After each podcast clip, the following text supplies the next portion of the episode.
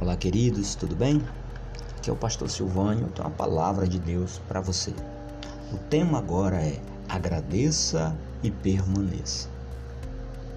Nicolas Boleal, ele diz uma frase muito forte.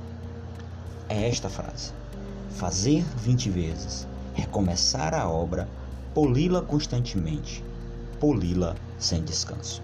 Ele falava de você permanecer seguindo seus sonhos e aperfeiçoando cada projeto.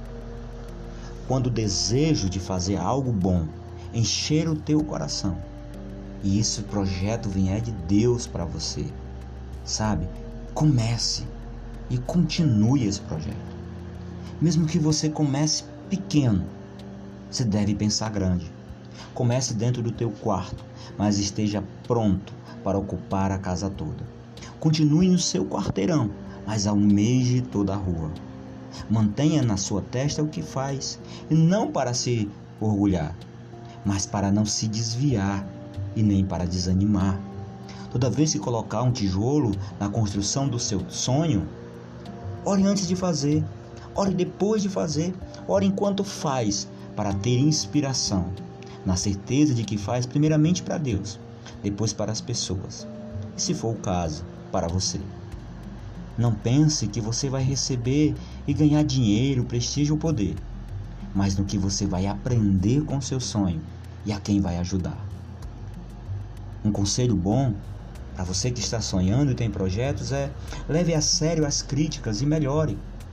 Busque sugestões e aperfeiçoe. Quanto às incompreensões que virão, use-as como estímulos. Estude sempre pesquise muito e ouse a cada voo do seu projeto. Se for para fazer sozinho, faça. Se for para fazer em equipe, forme uma ou mais. Se precisar de ajuda, peça. Se começar imitando alguém, e às vezes acontece, copie-o. Mas logo se desapegue e escreva seu próprio roteiro e imprima o seu próprio ritmo.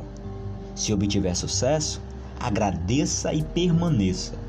Se não obtiver, pondere isso, pondere e prossiga, mesmo que tenha que recomeçar, reestruturar, reformar, revisar ou retomar. Se for mesmo grande esse sonho e esse pensamento que Deus te deu, Deus te deu, Deus te concedeu, pode ser que os melhores frutos demorem um tempo a se desenvolver. Uma grande obra, ela não se faz sem suor e sem dor. Nenhuma vitória vem sem renúncia. Durma menos. Faça do que você faz, faça desse sonho sua melhor diversão. Começou? Capriche, celebre, colha, compartilhe, complete, confie, consolide, crie, corrija, cuide e, acima de tudo, continue.